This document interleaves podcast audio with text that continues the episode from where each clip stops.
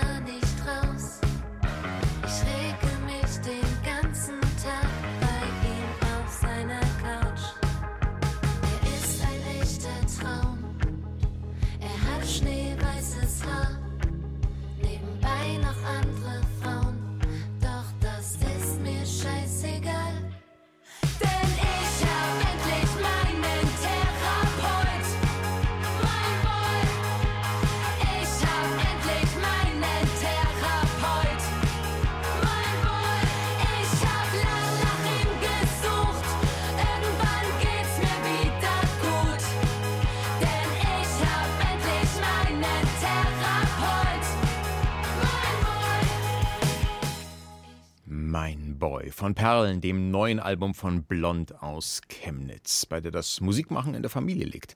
Lilly Ruge stellt es vor. Du slidest mit nem Dickpick in meine DMs. Ich zeig das meinen Eltern und all meinen Friends. Sagen, was ist. Der berühmte Satz von Ferdinand Lassalle kommt üblicherweise nicht vor, wenn es darum geht, ein Album zu besprechen. Aber er lässt sich mühelos auf die Chemnitzer Band Blond anwenden. Denn Blond gelingt es, mit einer schwindelerregenden Leichtigkeit hochaktuelle gesellschaftspolitische Themen zu verhandeln, dabei aber nie kompliziert zu werden. Auch die Songs sind catchy Dancefloor-Hymnen. Letzteres ist vielleicht auch der musikalischen Sozialisation durch die in den Nullerjahren erfolgreich gewordene Rocksängerin La Fee und die Band Wir sind Helden zu verdanken. Beide machen absolut Mainstream-tauglichen Gitarrenrock, der aber gleichzeitig hintersinnig ist. Und vor allem, in beiden Fällen sind Frauen die Frontsängerinnen. Für Nina Kummer damals eine Offenbarung. Und bei La Fee war es dann plötzlich so, das könnte ja ich sein. Also das war plötzlich eine Identifikationsfigur. Also ich habe mir diese ganzen CDs gekauft, dann waren da immer diese Hefte drin, wo man die Songtexte hatte und es gab auf jeder CD, zu jeder Single immer noch ein Instrumental, wo man dann drauf singen konnte. Und da habe ich dann immer La Fee gespielt, auf dem Kinderzimmerbett mit so einem imaginären Mikrofon und habe halt La Fee performt. Das war anders als vorher, die Art und Weise, wie ich zu einer Künstlerin stand. Jetzt sind sie die Role Models für ihre Fans. Und sie leben ihnen vor, Weiblichkeit muss nicht bedeuten, schwach zu sein. Man darf auch wütend sein. Man darf auch laut werden, wenn man mit Dingen nicht einverstanden ist. Das Album heißt Perlen. Ein etwas herabwürdigendes Kosewort für Frauen, funktioniert aber auch prima als Synonym für Party. Perlen vor die Säue. Gib ihm. Blond sind eine hochgelobte Liveband. Ihre Konzerte sind glitzernde Ekstasen. Aber nicht alles, was glitzert, ist auch immer schön, sagt Frontfrau Nina Kummer. Es ist schon ganz schön anstrengend, dieses Halligalli machen, obwohl man sich manchmal nicht so fühlt. Klar, das kann manchmal extrem anstrengend sein, dass man witzig auf Knopfdruck ist oder so. Zum Glück können wir ja einen Beruf ausüben, der uns wirklich Freude bereitet, den wir wirklich richtig gern haben. Und dann ist es gleichzeitig eigentlich immer sehr heilsam, ein Konzert zu spielen. Also das tut uns auch gleichzeitig immer gut, selbst wenn man einen scheiß Tag hat oder so, dass man so merkt, okay, das ist so ein bisschen Balsam für die Seele, wenn wir jetzt hier abends stehen und unsere Musik vor Leuten vorspielen dürfen. Dass das Künstlerinnenleben einen emotional auch ganz schön auslaugen kann, darum geht es im Song immer lustig. Jeden Abend komme ich nach Haus und zieh das Clownskostüm müde aus.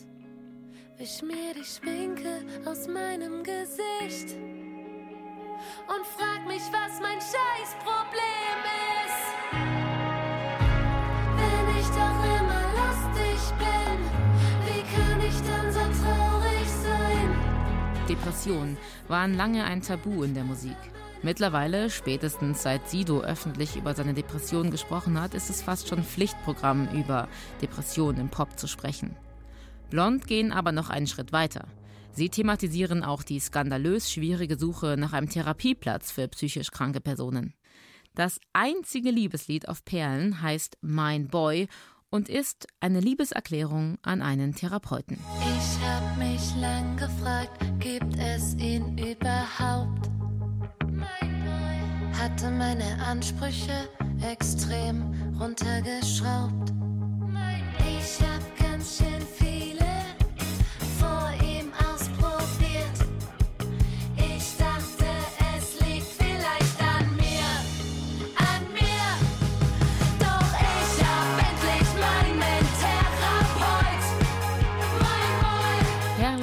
Blond ist in seiner Tiefe und seiner Einfachheit ein absolut stimmiges Album. Die Band hat keine Angst davor, simpel zu sein. Zu sagen, was ist und zu spielen, was musikalisch eingängig ist. Großer Pop eben. Perlen, das neue Album von Blond, von dem wir nun den Titel Ich sage Ja hören.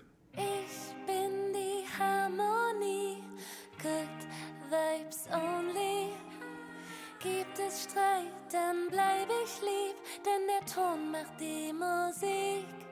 Ich sage ja, ich bin brav. Nehm alles hin, denn ich bin ein hübsches Mädchen. Fass mich nicht an.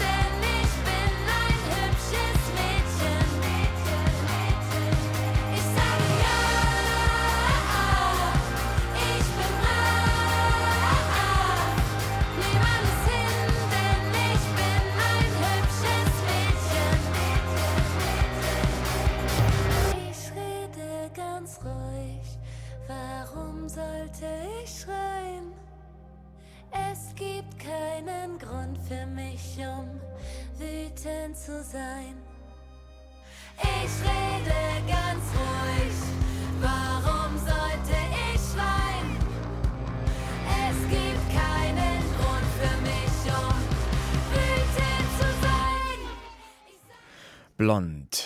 Und jetzt ist es 8.40 Uhr. Sie hören Bayern 2 mit der Kulturwelt. Die Walt Disney Company feiert gerade ihr 100-jähriges Bestehen. Auch in München in der kleinen Olympiahalle ist seit kurzem eine Geburtstagsausstellung zu sehen. Eine kritische Auseinandersetzung mit der eigenen Konzerngeschichte hat diese Jubiläumsschau, die auch eine Jubelschau ist, allerdings nicht zu bieten. Die Sexismus- und Rassismusvorwürfe beispielsweise, die gegen Disney-Klassiker von Peter Pan bis Pocahontas in den letzten Jahren immer wieder erhoben wurden, spielen dort keine Rolle. Immerhin auf Disney Plus werden diese Filme inzwischen mit Warnhinweisen versehen. Und dort startet morgen eine Serie, die sich um einen sensiblen Umgang mit dem Thema Rassismus bemüht. Sam, ein Sachse. Es ist, auch das ist erwähnenswert, die erste deutsche Originalproduktion des Streamingdienstes von Disney. Vanessa Schneider hat sich die Serie schon angesehen. Er läuft und läuft auf dem Fußballplatz Richtung Tor, weg von den Nazischlägern, die ihn nicht in ihrer Mannschaft sehen wollen, und dem Krankenwagen hinterher, in dem seine hochschwangere Freundin zur Entbindung gefahren wird. Samuel Mephire, genannt Sam, läuft schnell. Schneller als die DDR-Volkspolizei erlaubt. Das ist Ihre Bestzeit auf 100 Meter. 10,93. Schon mal drüber nachgedacht, bei uns anzufangen? Volkspolizeibereitschaft. Kluger Kopf, körperlich topfit. Wir brauchen solche Männer wie Sie. Kurz bevor die Mauer fällt, geht der Sohn eines Kameruners und einer Deutschen tatsächlich zur Polizei, als erster Schwarzer in Ostdeutschland. Wenig später ist sein Gesicht aus einer Antirassismus-Kampagne deutschlandweit bekannt.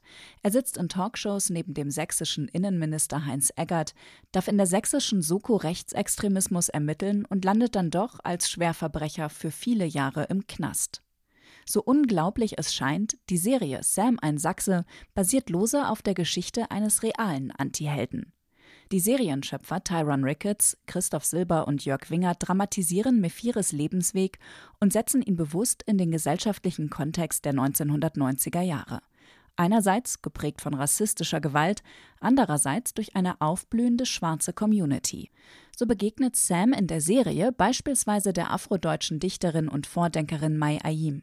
Bei einem Treffen diskutiert Ayim ihre Thesen zu Selbstermächtigung, Akzeptanz und Sichtbarkeit und nutzt dabei aktuelle rassismuskritische Begriffe wie Mikroaggression und Safe Space. Es wird deutlich, dass es in Sam nicht nur um die Vergangenheit geht. Wir versuchen eben die Serie auch als Vehikel zu nehmen, zum einen natürlich um zu unterhalten, zum anderen aber auch durch die Perspektive eines schwarzen Mannes zu zeigen, wie eine deutsch-deutsche Realität auch aussehen kann. Und wenn dann auch noch ein aufklärerischer Effekt dabei ist zu der Unterhaltung, dann freue ich mich natürlich. So Serienschöpfer Tyron Ricketts, der die Serie auch produziert hat und eine Nebenrolle als Sams Mentor und Freund spielt. Ricketts hat sich mit seiner Produktionsfirma Pantertainment nicht nur den Geschichten, sondern auch der Ausbildung von People of Color und anderen marginalisierten Menschen verschrieben. Diversität ist für ihn kein Selbstzweck, der der besseren globalen Vermarktung dient. Bei Besetzung und Crew wurde daher gleichermaßen auf Vielfalt geachtet. Ost- und afrodeutsche Autoren und Autorinnen schrieben im Writers Room und ein von Disney finanziertes Mentoring-Programm sollte Filmnachwuchs für zukünftige höhere Positionen befähigen. So folgte der Liedregisseurin Solin Youssef mit Sarah Blaskiewicz, eine afrodeutsche Regisseurin mit ostdeutschen Wurzeln. Und das sind ja so kleine Freuden, wo du dann in deiner eigenen Familiengeschichte die Fotos rauskramst, dich nochmal mit den Leuten hinsetzt und das ist auch Ziel sozusagen beim Filmemachen mhm. oder wo, glaube ich, wir als Regie auch dann andocken. Ich würde jetzt nicht jede Geschichte aus dem Osten erzählen, nur weil ich aus dem Osten komme, überhaupt nicht, sondern nur Sam hat mich interessiert. Sam, ein Sachse, zeigt Ostdeutschland aus Sicht eines Ostdeutschen, der seine Heimat liebt, aber von ihr nicht geliebt wird. Sams Wut ist nachvollziehbar, die daraus folgenden Gewaltausbrüche schmerzhaft und abstoßend. Hauptdarsteller Malik Bauer werden viele sichtbare Emotionen abverlangt. Die Kamera fängt in Nahaufnahmen jede Regung auf Bauers Gesicht ein. Mühelos wechselt seine Mimik zwischen Verletzlichkeit, Trotz, Enttäuschung und blindem Hass. Weißt du auch, wie das ist, wenn du jederzeit überall zu Freiwild werden kannst? Wenn wildfremde Menschen dich auf offener Straße einfach so attackieren, nur wegen deiner. nur wegen deiner Hautfarbe? Sam ist kein einfacher Held. Doch der Serie gelingt ein differenziertes, wenn auch sehr stark fiktionalisiertes Porträt, ohne Mephiris Taten zu verharmlosen. Weil Sam ein Fable für Lyrik hat, inszeniert Regisseurin Solin Youssef seine Gedankenwelt mit poetischen Bildern und Metaphern, die seiner Einsamkeit und seiner Sehnsucht nach Heimat und Familie Ausdruck geben. Auf diese ungewöhnlich subjektive und märchenhafte Erzählweise muss man sich vor allem in den ersten drei Episoden einlassen.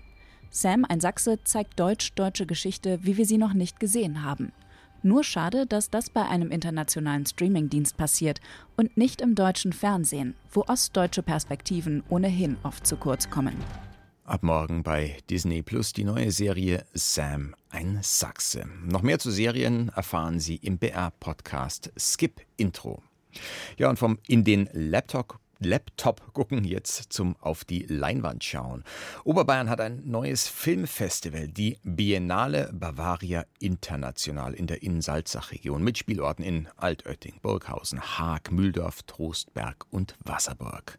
Gestern hat sie begonnen. Eigentlich ist es ja schon die zweite Ausgabe, aber beim ersten Anlauf 2021 herrschte richtig Corona mit all den für Kulturveranstaltungen sattsam bekannten Komplikationen. Jetzt kann das Festival des neuen Heimatfilms, wie es sich selber versteht, aber erstmals richtig durchstarten. Dass der Begriff Heimat dabei recht weit gefasst wird, verrät das Wort international im Festivalnamen sowie Mühldorfs Altbürgermeister Günter Knoblauch, einer der Köpfe hinter der Biennale Bavaria International. Man möchte die Leute wieder mehr animieren, sich einzubringen und das nicht bloß mit Worten, sondern auch mit bewegten Bildern und dass man ja zeigt weltweit, dass überall Heimat gibt und dass, wenn unterschiedliche Leute zusammenkommen, das immer wieder Heimat ist. Um einen Film im Programm der Biennale Bavaria International, der von solchen Menschen handelt, die sich einbringen, wie es Günter Knoblauch formuliert, um so einen Film soll es nun gehen. Ein Film zudem, der mit der größtmöglichen Definition von Heimat arbeitet, denn er befasst sich mit Themen, die den ganzen Planeten betreffen, mithin unser aller Heimat. Ihr seid die, die die Welt verändern müssen, sagt in diesem Film eine Ladenbesitzerin in Santiago de Chile zur jungen Aktivistin Rayen. Und mit ihr meint die schon etwas ältere Dame die jungen Menschen. Denn wir, ergänzt sie, wir Alten werden das nicht mehr hinkriegen. Rayen dagegen ist an vorderster Front engagiert bei den Protesten in Chile gegen eine Politik, die die Reichen immer reicher und die Armen immer ärmer macht. Rayen ist eine von drei Protagonistinnen im Dokumentarfilm Dear Future Children. Neben ihr darin noch zu erleben Pepper, die für die Demokratiebewegung in Hongkong auf die Straße ging, und Hilda, die Begründerin von Fridays for Future in Uganda. Gedreht hat den Film Franz Böhm. Kulturwelt. Künstler im Gespräch. Herzlich willkommen in der Sendung, Franz Böhm. Vielen Dank für die Einladung. Ja, die Jungen müssen es also richten, sagt die ältere Dame in Chile. Und in der Tat, Rayen, Pepper, Hilda, die sind alle erst Anfang Mitte 20, so wie Sie auch übrigens, Herr Böhm, bei den unterschiedlichen Protestbewegungen, die ihre Protagonistinnen verkörpern und die Sie, denke ich, exemplarisch auf drei Kontinenten ausgewählt haben, handelt es sich dabei im Kern um Jugendbewegungen? Es handelt sich, glaube ich, im Kern um Bewegungen, die die Zukunft verbessern wollen. Alle drei Bewegungen sprechen ja Themen an, die eine demokratische Mehrheit innerhalb der eigenen Bevölkerung haben. Dass diese Bewegungen hauptsächlich von jungen Menschen geführt wird, glaube ich, bekräftigt einfach nochmal die Aussage und meiner Meinung nach die Tatsache, dass natürlich auch die junge Generation auch für die zukünftigen Generationen jetzt gerade sich sehr engagiert. Man sieht in Ihrem Film, der unter anderem mit dem Deutschen Dokumentarfilmpreis ausgezeichnet wurde, auch Aktivisten, also Männer auf Demos mitmarschieren als Redner, aber ins Zentrum haben Sie drei junge Frauen gerückt. Wie kam es dazu? Grundsätzlich mal war es so, dass wir am Anfang mit elf verschiedenen Bewegungen weltweit gesprochen haben. Wir haben uns zuerst für drei Bewegungen entschieden, komplett unabhängig von den Protagonistinnen oder den Protagonisten, aufgrund der Themen, für die sie sich einsetzen. Aufgrund dessen auch, dass sie unterschiedlich voneinander waren. Nicht nur geografisch, sondern eben auch von den Taktiken und Strategien, die sie benutzen, um ihre Ziele zu erreichen. Wir haben dann nach Menschen gesucht, die möglichst gut diese Bewegung repräsentieren und mit den Gedanken und Gefühlen und Ängsten, die sie haben, nicht nur für sich selbst sprechen, sondern für einen größeren Teil der Bewegung sprechen. Das Geschlecht und genauso übrigens auch das Alter hat bei diesem Auswahlprozess keine Rolle gespielt. Und dieser Auswahlprozess wurde auch nicht nur von mir, dem Regisseur, oder von Daniela, der Editorin, bestimmt, sondern von unserem gesamten Team, einschließlich auch vieler Menschen, die eben vor Ort in den jeweiligen Ländern uns extrem geholfen und uns extrem unterstützt haben. Also es hat sich so gefunden. Es war praktisch nicht geplant, es hat sich so gefunden, genau. Sie haben gesagt, unterschiedliche Taktiken und Anliegen. Trotzdem gibt es Gemeinsamkeiten. Wovon Rayen, Pepper und Hilda alle berichten, ist zum Beispiel, welches Opfer es bedeutet, wenn man das Engagement wirklich ernst meint und dem einen größten Teil seines Lebens widmet. Da bleibt viel Privates auf der Strecke, Freundschaften, Familie. Was haben die drei denn noch gemein? Ich würde auch sagen, dass alle drei eine ganz individuelle Erfahrung der Gefahr und der Bedrohung sozusagen erleben. Pepper in Hongkong beispielsweise eben sehr auch durch diese physische Gewalt und jetzt im Nachhinein der Proteste. Die Proteste waren ja nicht wirklich erfolgreich. Sie musste fliehen, sie ist im Exil, sie fühlt sich verfolgt. Viele ihrer Freunde sind im Gefängnis, teilweise für Jahrzehnte. Bei Hilda ist es eben so, dass sie zum Beispiel sehr im Mittelpunkt steht. Das heißt, sie ist angreifbar, sie ist auf Social Media vertreten, sie bekommt Morddrohungen, Leute gehen aktiv auf sie zu und beleidigen sie. Sie ist dadurch natürlich auch sehr als politisches Ziel eben sehr angreifbar. Sie ist unter Beobachtung sozusagen. Und eben in Rayen muss man einfach sagen, wenn man sich die Zahlen anschaut an der chilenischen Frontline, da sterben Menschen, da werden Menschen extrem verletzt, Menschen verlieren ihre Augen. Und das ist eben das, was sie dort erlebt hat und zu Teilen eben immer noch erlebt. Also sie verlieren die Augen, muss man dazu sagen, durch Wasserwerfer oder durch Gummigeschosse, die die Polizei einsetzt gegen die Protestierenden. Sie haben diese drei Frauen in ihrem Tun mit der Kamera begleitet. Bei Hilda waren sie zum Beispiel dabei, wie sie auf einem Klimagipfel in Kopenhagen, bei dem Bürgermeister von Großstädten aus aller Welt zusammenkamen, eine bewegende Rede hielt. Wir hören mal rein.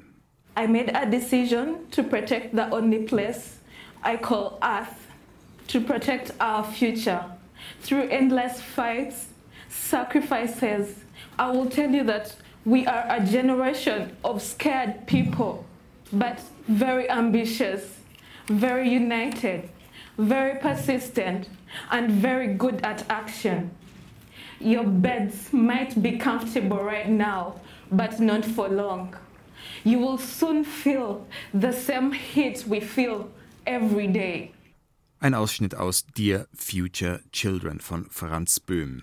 Ja, was wir gerade gehört haben, da wendet sich Hilda gegen alle, die ja noch bequem auf der Couch sitzen und sie prophezeit, na, ihr werdet die Auswirkungen des Klimawandels auch noch am eigenen Leib erfahren. Und im Filminterview sagt sie dann noch sinngemäß, wie ermüdend es ist, als inspirierendes Beispiel hingestellt zu werden, wo die Leute sagen, toll, vorbildlich, aber selber werden sie dann nicht aktiv.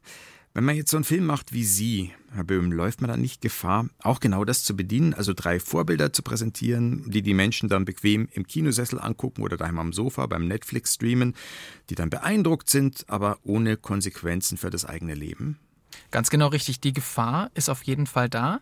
Und ich glaube, da müssen auch vor allem jetzt junge Filmteams, und das ist etwas, das wir wirklich im Kern verfolgt haben, sich überlegen, wie man diesen Film auswertet und wie dieser Film möglichst viel Wirkung entfalten kann. In unserem Fall beispielsweise war es nicht nur eine sehr breite Auswertung, die, glaube ich, auch gezeigt hat, dass Filme dieser Art wirklich ein Publikum finden, sondern eben auch, wem wir diesen Film gezeigt haben. Wir haben es beispielsweise auch vielen, vielen Politikerinnen und Politikern gezeigt, wir haben es viel im britischen Unterhaus gezeigt, die auch wirklich dann bei Diskussionen und bei Parlamentsdebatten diesen Film mit als Referenz reingenommen haben. Also ich glaube, da sind die Filmteams selbst, die Regisseurinnen, Regisseure selbst, die Produzenten selbst sehr in der Pflicht, sich zu überlegen, wie man so einen Film bestmöglich platzieren kann. Was mir aufgefallen ist bei der Machart des Films, bei Bildern von Demos, wo es zu Polizeigewalt kommt, also man sieht zum Beispiel, wie Polizisten mit Schlagstöcken auf Protestierende einprügeln, da legen sie auch noch stark emotionalisierende Musik drunter, wie in einem Spielfilm. Waren die Bilder nicht eigentlich schon erschütternd genug? Das ist eine natürlich sehr berechtigte Frage. Wichtig ist bei diesen Bildern, ja, die Bilder an sich sind natürlich schon stark. Es sind aber eben auch nur Bilder im Rahmen eines 90-minütigen Films. Unsere Zeit natürlich, den Zuschauer zu beeindrucken, den Zuschauer zu informieren, ist begrenzt und wir waren eben der Meinung, dass das Sounddesign und eben auch die Filmmusik die Stimmung vor Ort weiter repräsentieren sollte. Was noch alle drei Frauen verbindet, ist die Angst vor Polizeigewalt, vor Verhaftung. Rayen in Chile erklärt, wie sie diese Angst quasi, ich sag mal, in Wut umwandelt, was ihr Kraft gibt. Und sie sagt auch, ich schulde das meinen zukünftigen Kindern. Daher wohl auch der Filmtitel Dear Future Children. Pepper dagegen in Hongkong haben sie schon gesagt, die musste fliehen, die resigniert. Also gerade habe ich von Inspiration gesprochen, aber genauso gut steckt die Ernüchterung drin in dem Film, oder? Absolut richtig. Es war beeindruckend bei unserer Premiere in Österreich. Damals im Gartenbaukino hatten wir 57 Gäste und wir haben eine Umfrage gemacht, wie sich das Ende des Films anfühlt für die Leute. Und es war wirklich genau 50-50 zwischen praktisch sehr deprimierend und eher ernüchternd und eben hoffnungsvoll und inspirierend. Dear Future Children, zu sehen im Rahmen der Biennale Bavaria International am Donnerstag in Mühldorf und am Samstag in Wasserburg jeweils um 18 Uhr. Weitere Infos zu den genauen Spielorten und dem weiteren reichen Programm des Festivals, das bis Sonntag dauert, finden Sie auf der Homepage der Biennale Bavaria. Franz Böhms Dear Future Children kann man auch bei Netflix gucken, aber auf der Leinwand ist es natürlich viel eindrucksvoller. Danke für das Gespräch. Ich danke, vielen Dank. Und hier zum Ende der Kulturwelt noch ein Song von Perlen, dem neuen Album von Blond. Immer lustig. Ich bin so fröhlich, absolut komisch, super witzig. Ich bin zum Schreien. Ruf mich an wenn du nicht mehr kannst. Ich munter dich auf, wenn du mich brauchst. Doch am Abend komme ich nach Haus und zieh das Clownskostüm müde aus. Wisch mir die Schminke aus meinem Gesicht und frag mich, was mein Scheißproblem ist.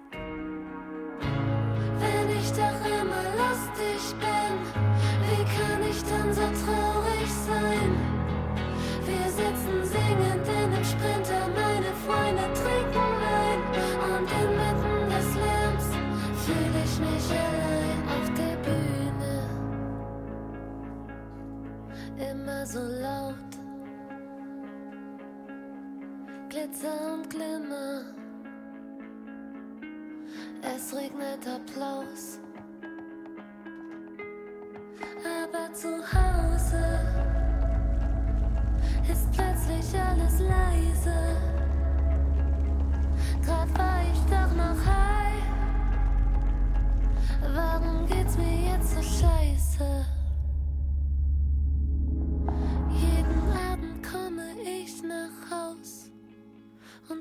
Das Clownskostüm müde aus. Wisch mir die Schminke aus meinem Gesicht.